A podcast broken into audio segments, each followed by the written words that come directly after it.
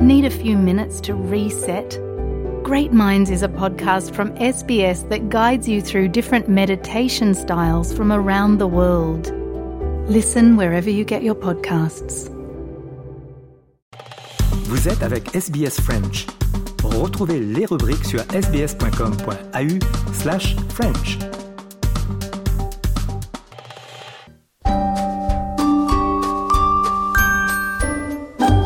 Bonjour et bienvenue dans notre rubrique Le mot de la semaine de SBS Easy French. Audrey Bourget avec vous. Cette semaine, notre mot est noyade qu'on peut traduire par drowning en anglais. On vous parle dans notre journal Easy French du 12 septembre de recherches qui mettent en garde contre un risque accru de noyade pendant les jours fériés et les longs week-ends.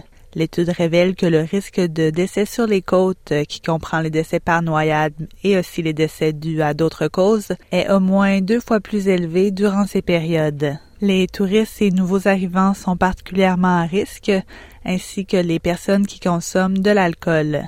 Le dictionnaire Le Robert définit la noyade comme le fait de se noyer, une mort accidentelle par immersion dans l'eau. Au sens figuré, on parle aussi du fait de s'anéantir, de sombrer. Une noyade financière, par exemple. C'est un mot féminin, donc une ou la noyade qui vient du verbe noyer et du latin necare qui signifie tuer. Ça s'écrit N-O-Y-A-D-E, noyade. Je vous laisse avec une expression qu'on attribue à l'écrivain Jean Marcel. Le pastis, ça vient du bord de la mer, Là, c'est baignade autorisée, mais noyade interdite. Ça veut dire qu'on peut mélanger la boisson anisée du sud de la France avec de l'eau, mais qu'il ne faut pas trop la diluer. Voilà, c'était le mot de la semaine.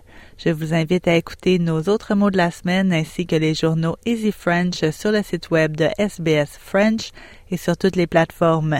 À la semaine prochaine.